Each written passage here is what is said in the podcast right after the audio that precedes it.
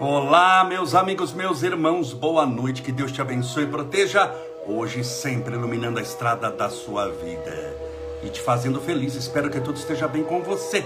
Seja bem-vindo você que está nos assistindo no Facebook, você que está nos assistindo no Instagram.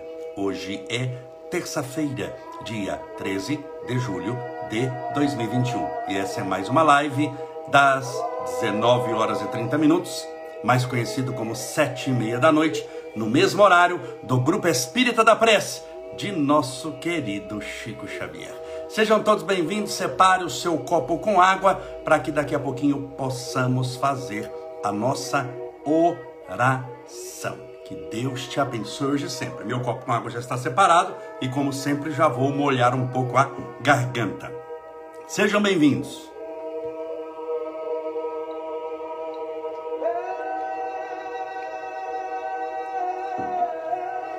Que maravilha! Vamos lá aos nossos abraços a Maria Alice Simone Birello, a Lilian Esteves, a Isabel Veg, Físio Matheus Garcia, RD Cragui, Valquíria Palbertini, Maria FRJS, Amorelli Suardi, a Nascimento, Ieda Nascimento, Rê Barbosa, Priscila, a Valquíria, de novo Rogers Malta, o Benete, Regina, Priscila Mazetti, Sheila Mojeca, Agnes Rampani, Silvia Morim. Sejam todos bem-vindos. A Dirce Ponce, o Eduardo Tessaroto, o Luiz Sintoniana Mercedes, a Cassia Sol Seguros, Renata Tami, Lourdes Santos, Neide Melo. Sejam todos bem-vindos, que Deus te abençoe, te proteja, te ilumine. Eu estou com fundo novo em homenagem ao Carnaval da Sapucaí. Estamos aqui em nome de Jesus. Sejam todos bem-vindos, que vale a intenção. Então, estamos unidos, unidos na fé, na certeza de que Deus tem estradas onde o mundo sequer tem caminhos, na certeza de que Deus é amor é bondade, é sabedoria e nos deseja sempre o melhor. É sempre importantíssimo você compreender que Deus, em sua bondade, em sua sabedoria, ele nos deseja sempre o melhor. Nos deseja sempre paz, alegria, felicidade. Esqueça essa história de que Deus está te castigando. Só castiga quem tem raiva quem tem sabedoria, educa, para que a pessoa possa crescer. Portanto, a lei de Deus nunca é punitiva, a lei de Deus nunca é de castigo, é de educação. Ah, mas Camolese, eu sofro, estou passando, padecendo uma doença miserável, aquilo está me doendo todo dia. Isso não é castigo? Não, é consequência do que você mesmo semeou. Isso não é um castigo divino. Você está aprendendo a não semear mais aquilo que você semeou no passado. Ah, mas eu não lembro que eu semeei. É geralmente assim, quem faz o mal não lembra que fez, né? Quem bate não lembra que bateu, mas quem apanhou sabe que apanhou. Então, não lembrar de todas as suas existências, e é natural que você não lembre, porque tem uma lei dentro da própria lei da reencarnação, vamos chamar de sublei, que é o esquecimento do passado. O esquecimento do passado existe só enquanto você está na Terra. Esse esquecimento do passado, das outras existências que você teve. Agora, esquecer o passado não é anular o passado. Esquecer o passado não quer dizer que o passado não existiu. Pegue alguém, por exemplo, que está com problema de memória, alguém que está com Alzheimer. Ele não lembra, ele tem, vamos imaginar que essa pessoa que tem Alzheimer, ele tenha três filhas. Ele não lembra que foi casado.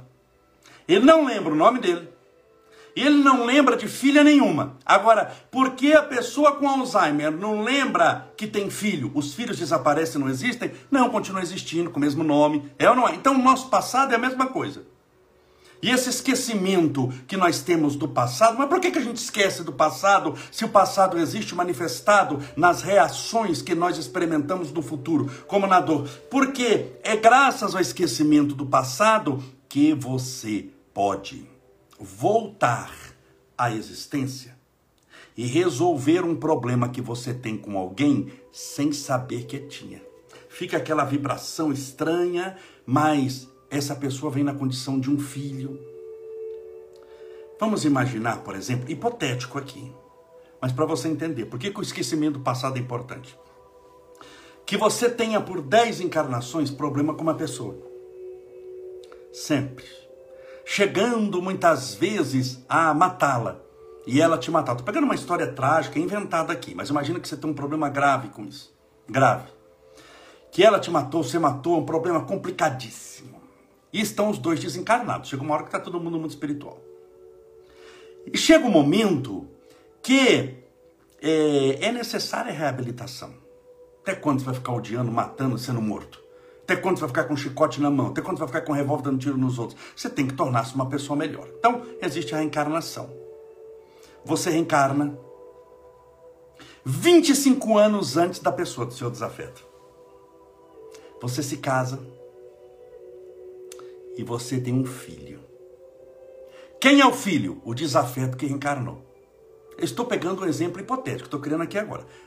O desafeto que reencarnou. Então você tem expectativa do filho, nove meses na barriga, aquela coisa, ele está crescendo. Você vai desenvolvendo um amor. Não é pelo desafeto passado, que você não sabe nem que existe desafeto passado, você não sabe nem que esse passado existe, mas ele está lá na figura do filho, que você não sabe quem é. É seu filho, seu filho você ama, ele nasce, troca fralda, limpa cocô, xixi, beija, ensina a falar mamãe, papai. Você vai desenvolvendo um amor. Ele vai crescendo, começa a dar muito trabalho. Por que, que dá muito trabalho? Porque tem raiva de você. E você, no fundo, tem raiva dele um pouco também.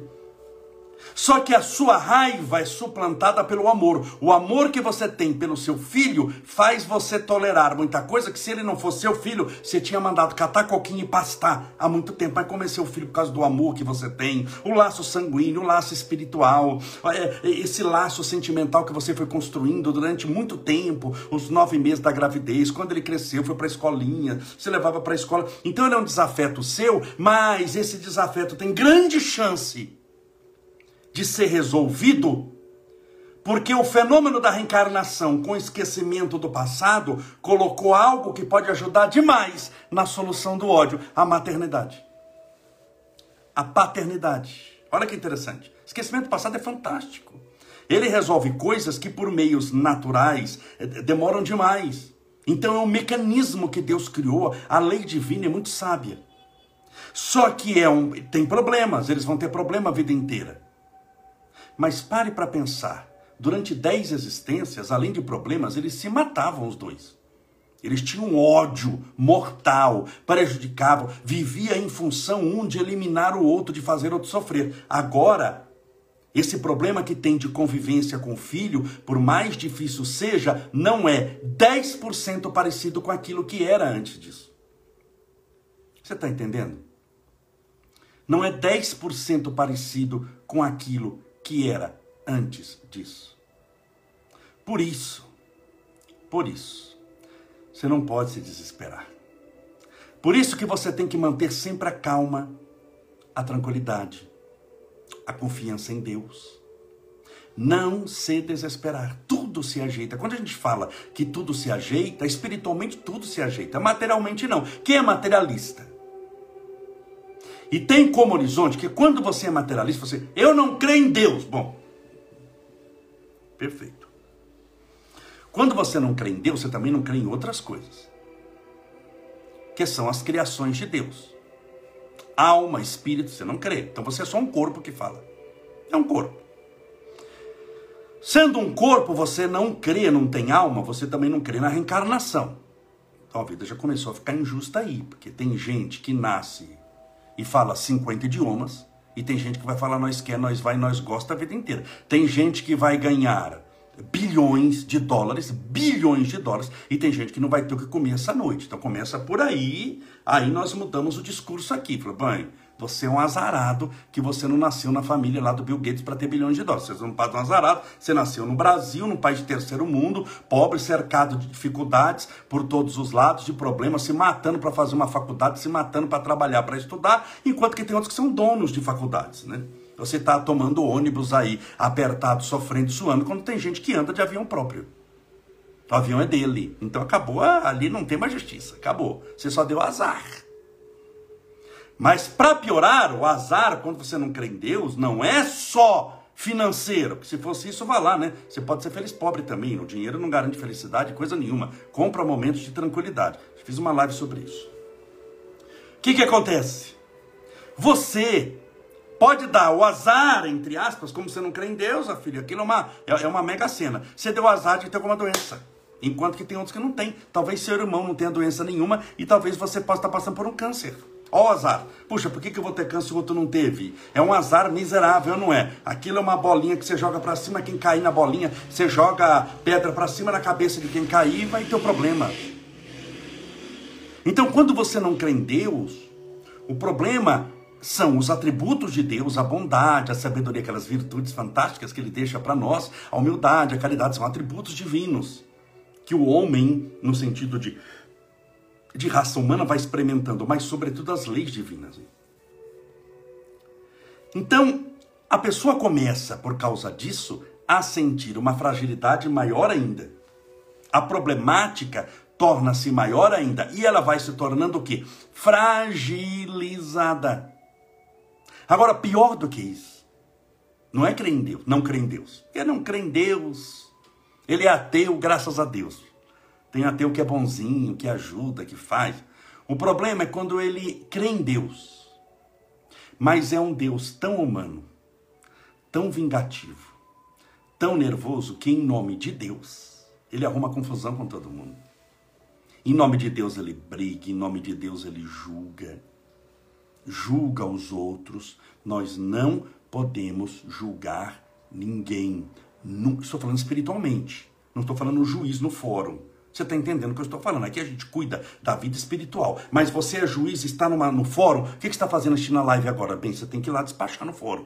Você não está no fórum, no meio de uma sessão no fórum, é, é, é, uma sessão é ótimo, no meio de uma audiência, você não está aqui agora, aí eu estou na live dando a sentença, não estou. Então você não é juiz nem eu, e se você for, você vai ser juiz lá no fórum. É lá o seu lugar de poder julgar baseado num monte de coisa. Eu estou falando espiritualmente, psicologicamente, comportamentalmente, você nunca deve julgar nada nem ninguém. Nunca atribuir juízo de valor. Porque se você vai julgar, você vai julgar um erro. Ninguém julga um acerto. Né? julgamento implicita uma pena junto. Ou seja, já vem num julgamento uma sentença que, por mais leve que seja, pesada é. É ou não é? Na justiça não é assim? Está lá o preso.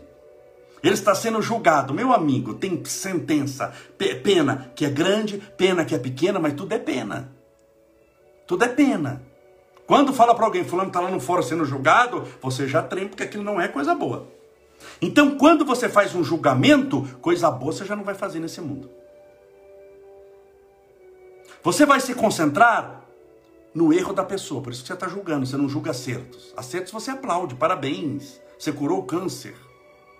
Parabéns, você ajudou o outro, parabéns, você arriscou sua vida para salvar a criança. Isso não é julgamento. Isso você dá é parabéns, é congratulação. Quando você faz o bem, você é congratulado, parabéns, que Deus te abençoe, Deus te proteja. Quando a pessoa faz o mal, ela é julgada. Você não pode ser o julgador. Jesus vai dizer: E quem vos elegeu juiz dos vossos irmãos? Com que autoridade espiritual a gente faz isso? Quem somos nós para garantir que nunca nós vamos cometer erro nenhum? Por que nós julgamos assim? Quando você julga, além de não fazer coisa boa, você vai se concentrar no erro. Enquanto que a gente já tem tanto problema nós, eu não é? Você já tem tanta sarna para se coçar, você já tem tanto problema, já tem tanto desafio, já tem tantas angústias nessa vida, você vai atrás de mais problema. E se você for atrás de problema, que você, ah, mas o problema é do outro, sim, que você está trazendo para você. Porque para eu fazer juízo de valor, eu tenho que trazer o problema que é do outro para mim. Sabe qual que é o perigo? de você trazer problema do outro para você é você ficar nervoso, angustiado, triste, infeliz. Foi o que eu falei ontem para as pessoas que ficam assistindo violência. Violência gera o quê? Paz, alegria e flores amarelas de rosa. Não, violência gera violência na nossa alma. Aquilo vai ficando violento, vai ficando assim irascível. Você não dá o braço a torcer, vai, vai, vai criando uma, uma, uma espiritualidade negativa, uma aura deletéria negativa. Por quê? Porque você está se envolvendo muito com aquilo. Por isso que, conforme você começa a se envolver com determinadas coisas espirituais, você vai entrando em perigo espiritual. Usuário de droga, ele não está envolvido com a droga? Tá, por isso que é usuário. Só que não é só a droga, ele começa a se envolver com quem vende a droga, com companhias perigosas que estão ao lado de quem vende a droga ele começa a frequentar lugares que são perigosos, que pode chegar inclusive a polícia e prender todo mundo. É um local de violência cuja lei não é essa daqui que a gente conhece, é uma lei extremamente rígida lá. Para sair morto um negócio desse, é o que a Bíblia fala: o salário do pecado é a morte. Para sair morto do negócio desse, para sair preso, por quê? Porque ele está aumentando a chance de ser preso, aumentando a chance de ser morto, aumentando a chance de algo dar errado, porque ele está andando com pessoas de má vida. Isso materialmente. Se você só vive em beco da favela, que tem biqueira, para comprar droga, você está aumentando o risco de morrer. Você está aumentando o risco de ser preso. Você está aumentando o risco de não conseguir sair mais dali. Seja pelo vício, ou seja pelo crime. Você está entrando num círculo vicioso perigoso. Quem desanda a atravessar um prédio para outro numa corda do lado de fora é diferente de quem vai atravessar um prédio para outro embaixo. Ele sai, aperta o térreo, no térreo ele caminha e vai até outro prédio e sobe. Isso é muito mais seguro do que alguém que atravessa do lado de fora numa corda bamba. Ele está com aquela vareta lá na corda. É, pode ser que consiga, pode ser, mas meu filho, você está arriscando sua vida num negócio desse a chance de não dar certo é muito grande. Então, espiritualmente é a mesma coisa, sem tirar nem pôr. Tem gente que está andando na corda bamba, está arriscando demais. E por que, que ele está se arriscando demais? Porque ele está se envolvendo com aquilo que não precisa. Então, e o que, que não precisa? É não julgar. Não julgar ninguém. Lembre-se que todos nós somos falhos. Não julgar não quer dizer que a gente é, ah, concorda com o que a pessoa faz. Não é isso, mas é não julgar. Porque você vai gastar. Primeiro, que você vai achar gente para julgar a sua vida inteira. Porque sempre tem alguém fazendo alguma coisa errada. Ou não é? Quando esse alguém não somos nós. É, segundo, para julgar você vai gastar muito tempo. Um tempo que nessa vida você não tem. Porque a vida espiritual é eterna, mas a material é contada. Os nossos dias são contados, são ou não são? Você pode ver que eu abro a live, a prova que é contada é que eu abro a live dizendo: Olá, hoje é terça-feira, dia 13 de julho. Eu abri a live assim, dia 13 de julho de 2021. O que, é que eu estou fazendo? Contando o tempo. Por quê? Porque aqui, meu filho, tem início, meio e fim. A gente não sabe nem quando é o meio, porque não sabe quando é o fim. O fim pode ser hoje. Eu posso que morrer caindo aqui, infartado, no meio da live, transmitindo a live. Cadê o Camolés? Morreu fazendo a live. Não é? Então quanto tempo você tem na terra? Você não sabe. Jesus disse do dia e da hora da morte. Ninguém sabe, nem o filho, só o pai que está no céu. Se a gente não sabe quanto tempo tem, você está jogando com o tempo? Está brincando como se tivesse todo o tempo do mundo aqui na terra? Vivendo como se nunca fosse morrer e morrendo como se nunca tivesse vivido um dia sequer? Você vai nessa? Não vai dar certo. Você sabe que é perigoso. Então nós devemos tomar muito cuidado, porque nós somos seres frágeis. Frágeis. Todos nós, é isso que eu estou falando hoje, todos nós temos limites e nós devemos respeitá-los. Nós temos limites físicos, limites espirituais. Deixa eu beber um pouquinho de água, separa o seu copo com água. Todos nós temos limites físicos. Que limites físicos? Opa! Saúde é uma delas, a falta de saúde, não é? Se você passa a ter um pouquinho mais de colesterol no sangue, você já tem, está criando um limite. Se você tem um problema cardíaco, uma dor na coluna, uma dor na cabeça, uma dor não sei aonde, uma gripe já não é um limite. Quando você está bem gripado, já ficou gripado, aquele bem gripado, você fica alegre, feliz, contente, você levanta às seis da manhã e fala, bom dia, vida, louvado seja Deus, tô animado, morrendo de gripe, mas tô animado, feliz. Não, já é um limite, você vai querer ficar de cama, tomar chazinho quente, é um limite. Um câncer é um limite. Uma chuva é um limite. Bem, o problema você está com você não tem os limites exteriores, está desabando, está inundado o bairro inteiro que você mora e você não vai chegar no cinema que você queria ir, você não vai chegar naquele encontro, você não vai chegar no seu trabalho, você não vai chegar em lugar nenhum. Chuva já é um limite. Calor extremo é um limite, frio é um limite. Pandemia é limite? Não. Oh, desde março de 2020. Está limitado a circulação, limitado isso agora que está começando a voltar ao normal. Mas está limitado a ser obrigado a usar máscara. Tem um monte de limites, internos, externos, saúde. Quando eu não aceito o limite, é sinal de que eu não compreendo a vida. E quando eu não compreendo a vida e não aceito o limite, eu começo a viver em perigo espiritual. Quando não material, né? Quando você está em perigo espiritual, geralmente materialmente você também está perigoso. Eu começo a viver andando na corda bamba. A pessoa que acha que não tem limites é a pessoa que está nas drogas, usando droga, usando crack, se matando no limite da vida e da morte, no limite de ser preso ou, ou, ou, ou solto, no limite de ser morto dormindo na sarjeta, dormindo lá na, na Cracolândia, no limite de ser abusado, abusada, no limite de perder toda a família, que é um, desculpa a palavra, uma desgraça, né? Não tem, você vai perder toda a família, perder a honra, perder o nome, perder tudo que ninguém vai querer te ver mais, no limite de um monte de coisa é viver muito perigosamente. Tinha um, um, filme, eu não assisti isso daí, mas sei que fazia muito sucesso, passava, na, na, na, na era uma série que, do, do, do, do, um, homem que chamava MacGyver, ele dava jeito em tudo, ele você dava dois fiozinhos para ele, ele construía a cura do coronavírus, era um negocinho fantástico, é lindo. No filme, na prática, geralmente não vai dar certo essa improvisação que você vai querer fazer, você não pode ficar contando com essa sorte, isso que você chama de sorte é a espiritualidade te dando um tempinho a mais para ver se você, pelo caminho do bem, do arrependimento, muda o caminho que você escolheu. Mas se você não fizer isso, vai chegar uma hora que vai dar para você tudo errado. Você vai para a lama. E é na lama que você vai se achar. Então não gostaria que isso acontecesse. Eu gostaria muito que, se você está vivendo esse limite, você desce, desce marcha ré enquanto é tempo, porque senão você perde a existência. E não bastasse perder essa existência, no mundo espiritual você chega muito complicado lá, com companhias espirituais muito negativas. E o local, por afinidade espiritual, não é porque tem porta no mundo espiritual, veja, dessa porta para lá é o umbral. O umbral é um estado mental de afinidade onde nós vamos para um local de sofrimento. Que sofrimento que nós mesmos criamos pela energia que a gente tem, pelas companhias que a gente criou.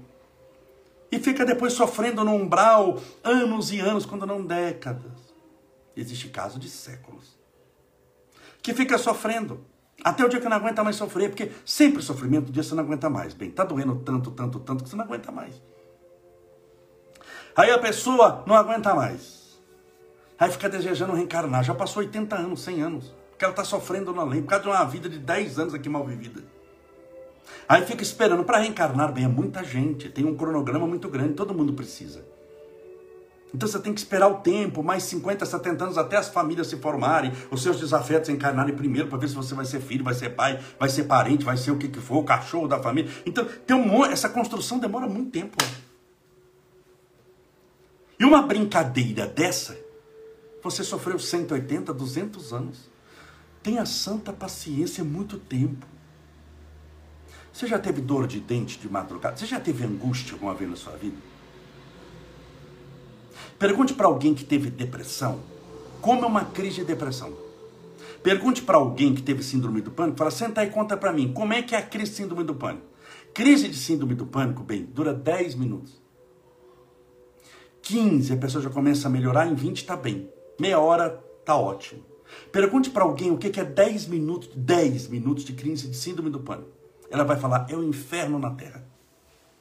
Aí eu te pergunto, se 10 minutos é um inferno na Terra, de uma coisa mental, que nem física é, Quanto dura 180, 200 anos sofrendo? Você aguenta? Você acha que vale a pena? Não vale.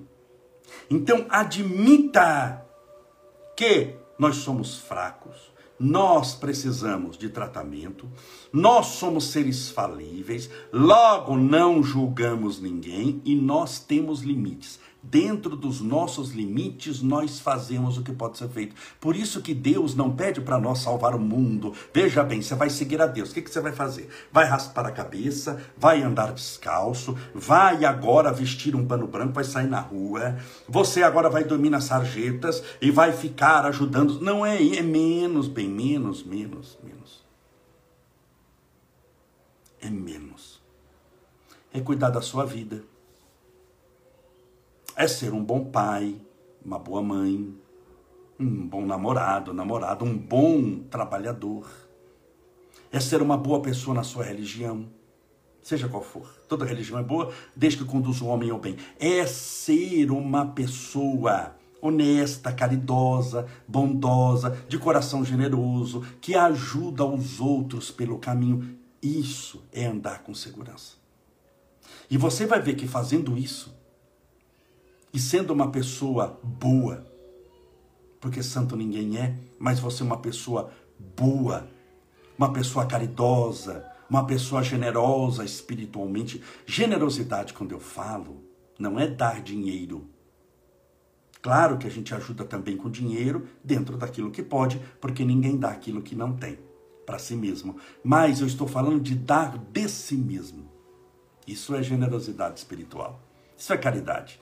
Beneficência é dar algo. Caridade é dar de si mesmo, dar o seu tempo para ouvir as lamentações de quem sofre. Dar as suas orações de si mesmo, que você vai fazer em direção às pessoas que estão agoniadas nesse mundo. É dar as tuas energias através do concurso do magnetismo, do passe espiritual para aquele que está necessitado dar os teus bons pensamentos. Então, note que é dar aquilo que você é, não coisas que você possui. Existem pessoas que são beneficentes, dão muitas coisas, mas não dão 10 segundos dela mesma. Não tem esse comprometimento. Então entenda que nós somos muito falíveis. Nós erramos muito. Nós somos irmãos. Não devemos julgar ninguém e devemos respeitar os limites da nossa pequenez e da nossa fragilidade. Todos nós estamos sujeitos a ela. E é dentro do que você tem que você faz o que pode. Certa vez, falando sobre isso. E já vamos nos preparar para a oração, hein? Falando sobre respeitar os nossos limites. Certa vez, Chico estava na casa dele, foi um, um senhorzinho bem mais velho que o Chico, só para você ter uma ideia. Chegou lá o Chico já velhinho, e o homem também mais velhinho que o Chico. Ele disse, seu Chico, ainda chamando o Chico de seu Chico. Eu digo, eu tô no centro lá de tal cidade, tô dando passe, homem velhinho, velhinho, velhinho, velhinho. Tô dando passe, fazendo tratamento, tudo, mas eu já tô com 90 e poucos anos, e tem hora que eu sinto que a minha vida está por um fio. O velhinho falando pro Chico, o Chico olhando. E a minha vida está por um fio. Então, eu gostaria de saber, de doutor Bezerra de Menezes, deixa eu te explicar uma coisa. Antigamente, no mundo de Chico Xavier, era muito comum, muito. É um detalhe que as pessoas não sabem. Os velhinhos, os amigos do Chico, quando eles chegavam lá para conversar com o Chico, eles não perguntavam a opinião do Chico. Isso quase ninguém sabe. Os amigos do Chico assim: eu gostaria demais de saber de Emmanuel, está conversando com o Chico na casa dele, mas de Emmanuel o que Emmanuel tem para dizer. Ele escolheu o espírito que vai responder. Eu gostaria demais de saber o que o doutor Bezerra de Menezes tem para me dizer. Então esse senhor, isso era um costume, hoje você não encontra mais isso, né? Mas era um costume, isso era muito comum acontecer. Então esse velhinho chegou para o Chico e falou assim: Eu gostaria de saber de Bezerra de Menezes, doutor Bezerra de Menezes, que é médico, se eu posso parar de trabalhar ou se eu devo continuar. Porque eu sinto que a vida está por um fio. Chico Xavier era muito responsável. Como Claro que o Chico tinha opinião dele. Mas como o homem perguntou que gostaria de ouvir a resposta de Bezerra de Menezes, Chico então falou: Meu filho, aí eu vou ter que consultá-lo. Só um minutinho, fechou o olho ficou, ficou até sintonizar com o doutor Bezerra, uns 10 minutos. Chico abriu o olho e disse: Meu filho, temos a resposta. Doutor Bezerra de Menezes mandou dizer que é para você continuar trabalhando. E é para continuar mesmo sentindo que a vida está por um fio.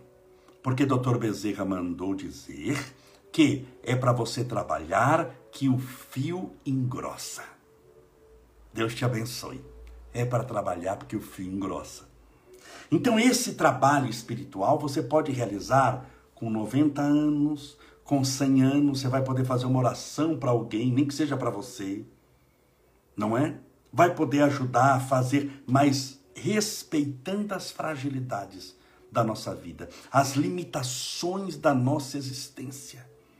Nós temos muita mania de grandiosidade, queremos salvar o mundo inteiro, mas não conseguimos salvar o quarteirão que a gente mora, e pior, nem a casa que a gente está. Porque nem exemplo para nossa família muitas vezes nós somos, e pior, não salvamos nem a nós mesmos. Então, quando você se concentra em fazer bem o pequeno, você não quer sair para conquistar o mundo, eu quero conquistar o mundo, o universo. Bem, menos, você vai chegar onde? Você conquistou o mundo, excelente. Você só consegue morar num lugar. Você consegue morar numa cidade inteira? Você fala, conquistei um país, grande coisa para você dormir. Você só consegue dormir numa cama ou você consegue dormir em todas as camas que existem nesse país. Mas nem se cortando você picadinho e colocando cada pedacinho dá, porque o que tem de cama não, não, não acaba nesse mundo. Então, por mais que você conquiste o mundo inteiro, você só aproveita um negocinho desse tamanho. Ah, mas eu tenho trilhões de reais. Sim, mas você não consegue gastar. Como é que você come um trilhão num, num, num restaurante? Você vai comprar de roupa? O que, que é? Você compra você, você não tem. Chega uma hora que essa grandiosidade ou a pequenez, quando você para para ver, sobretudo espiritualmente, você vai ver que, que é melhor ter paz no pequeno sem ter que matar os outros, ter se matado para chegar onde você chegou e não saber depois voltar de onde você está. Esses grandes conquistadores que existiam no mundo, o Império Romano, eles saíam conquistando país por país. Isso demorava 20 anos até ele atravessar toda a Europa. Até atra... Quando ele chegava lá, ele já tinha levado flechada, tinha perdido a família, estava doente, morto. Aí ele gastava mais um ano voltando, volta, conquistei o mundo e agora vou morrer. Tem mais seis meses de vida, que estava acabado, morto. Não aproveitou a vida, não aproveitou a juventude, não... fez guerra com o mundo inteiro para falar que conquistou. Aí ele morre, pronto, tudo que ele conquistou foi pro brejo, que já aparece outro louco para substituir. Sempre tem louco para substituir. Um cai da corda, sempre sempre tem outro subindo para poder dar o show, o espetáculo.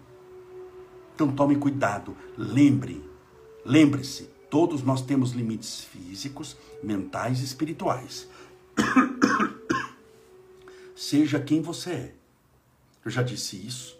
Leão é o rei da selva. Leão é o rei da selva. Mas leão que imita outro leão não passa de um macaco. Você tem que tomar cuidado com isso. Seja você. Deus sabe quem você é sabe quem você foi. Olha o início do que nós falamos hoje, esquecimento passado. Sabe quem você foi, porque você não sabe. Sabe quem você foi e sabe quem você pode vir a ser. Sabe quem você é, presente. Sabe quem você foi, passado. E sabe quem você pode ser, futuro. Deus está acima do tempo. Eu já fiz aqui uma live sobre tempo. Presente, passado e futuro. Que existe para nós, mas não para Deus. Quanto mais você cresce espiritualmente, mais o tempo assume uma dimensão totalmente diferente dessa humana. Sabe quem você foi, sabe quem você é presente e sabe quem você pode vir a ser. Mas muitas vezes você não sabe. Esse futuro ainda não chegou para você. E o passado talvez você não lembre. Mas se você quiser saber quem foi do passado, olha o seu presente. As pessoas que te cercam, Toda a história da sua vida foi montada de acordo com as suas necessidades, como um aluno é matriculado numa escola de acordo com a necessidade de aprendizado dele. Você não matricula alguém que está se alfabetizando numa escola de engenharia e você não matricula alguém que está fazendo doutorado em engenharia numa escola do primário. Você matricula a pessoa de acordo com as necessidades, porque colocando naquela necessidade vão aparecer situações que corroboram a necessidade do meu aprendizado. numa escola de engenharia, fazendo doutorado de engenharia, eu vou ter provas de doutorado, uma linguagem de doutorado, doutorado, livros de doutorado e assuntos de engenharia.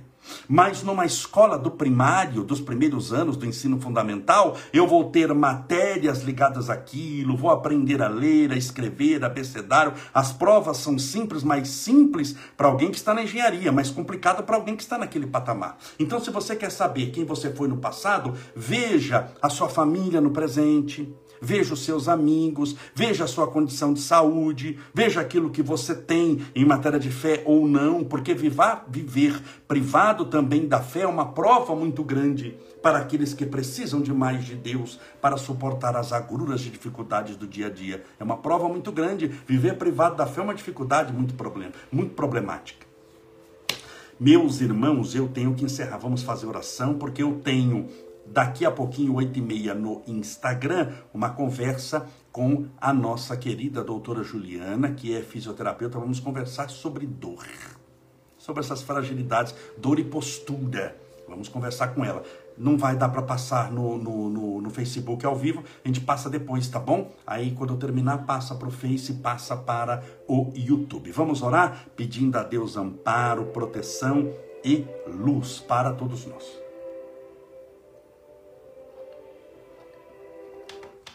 Colocar a música de oração, separe desde já o seu copo com água, a sua garrafinha com água, para que a gente possa, para que possamos orar. Deixa eu até encher um pouquinho a minha aqui. Mais uma vez, amanhã teremos live também, hoje é segunda, amanhã é... não, hoje é terça, terça-feira, fizemos, live, fizemos a live hoje, teremos live amanhã, quarta-feira. Quinta-feira eu vou operar, é, sete horas da manhã. Eu vou sair de casa quatro da manhã, já para me internar no hospital. Sete horas eu opero, vou ficar internado naturalmente, mas dando tudo certo, dando se eu tiver condição, vou fazer uma live do hospital. Mas live do hospital eu fiz 10 na última cirurgia. Quem me conhece sabe que eu fiz 10 lives no hospital. Com aquela camisolinha, fica lindo, maravilhoso. Eu com aquela camisolinha do hospital. Então, dando tudo certo, eu tendo condições, naturalmente, né? Que você não vou saber como é que eu vou estar, mas tendo condições, a gente faz a live do hospital na quinta-feira. Mas agora é momento de oração. Vamos falar com Deus.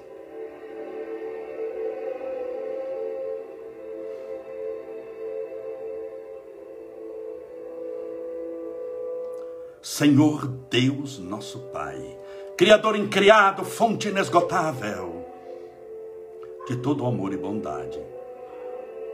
És a luz do mundo, a esperança dos aflitos, a consolação dos que sofrem. És o amor infinito, universal. E é a Ele que agora oramos, rogamos, pedimos, clamamos a tua bênção, o teu amor a tua bondade, a tua sabedoria, a tua luz a nos fortalecer espiritualmente. Para que as nossas fraquezas tornem-se forças. Para que os nossos limites sejam, com as tuas bênçãos e com a nossa evolução espiritual, superados a cada dia. Mas, sobretudo, para que possamos viver cada dia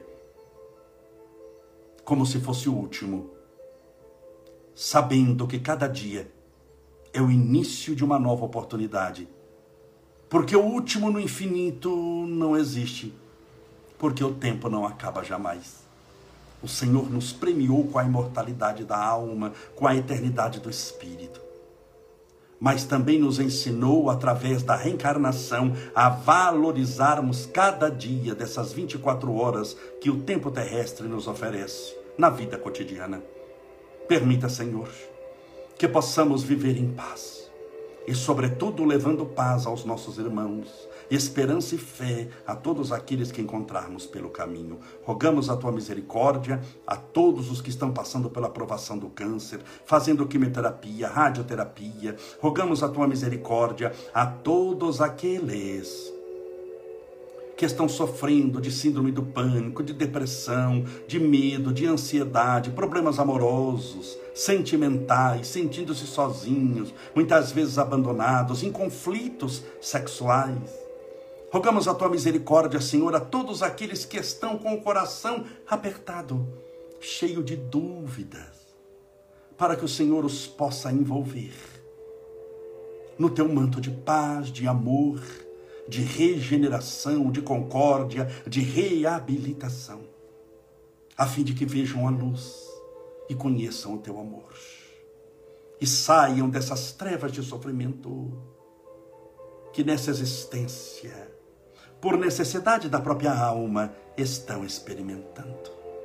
Permita, Senhor, que todos os contaminados pelo coronavírus, entubados nos hospitais, recebam teu amparo, a tua proteção, sopra sobre eles o ar da vida, a restaurar, restaurar-lhes a capacidade pulmonar. Por todas as famílias, as pessoas do mundo inteiro, rogamos a tua misericórdia, pela paz do mundo. Conforme asseverou Jesus, eu vos dou a minha paz, não como o mundo vou lá dar, mas como somente eu vos posso oferecer. Rogamos a paz do Cristo para todos. E as tuas bênçãos divinas a esse copo com água, ou garrafinha com água, que porventura foi colocado ao lado do celular, do tablet ou do computador. Que essa água seja fluidificada, balsamizada, impregnada, envolvida dos mais poderosos fluidos espirituais curadores, e ao bebermos dessa água, estejamos bebendo do teu Santo Espírito. Pai nosso que estais nos céus, santificado seja o vosso nome, e venha a nós o vosso reino, e seja feita a vossa vontade, assim na terra como no céu. O pão nosso de cada dia dai-nos hoje. Perdoai as nossas dívidas, assim como nós perdoamos aos nossos devedores. Perdoai as nossas ofensas, assim como nós perdoamos a quem nos tem ofendido. E não nos deixeis cair em tentação, mas livrai-nos do mal. Porque Deus são o reino, o poder, a honra e a glória para sempre. Que assim seja, graças a Deus e viva Jesus. Beba sua água com fé.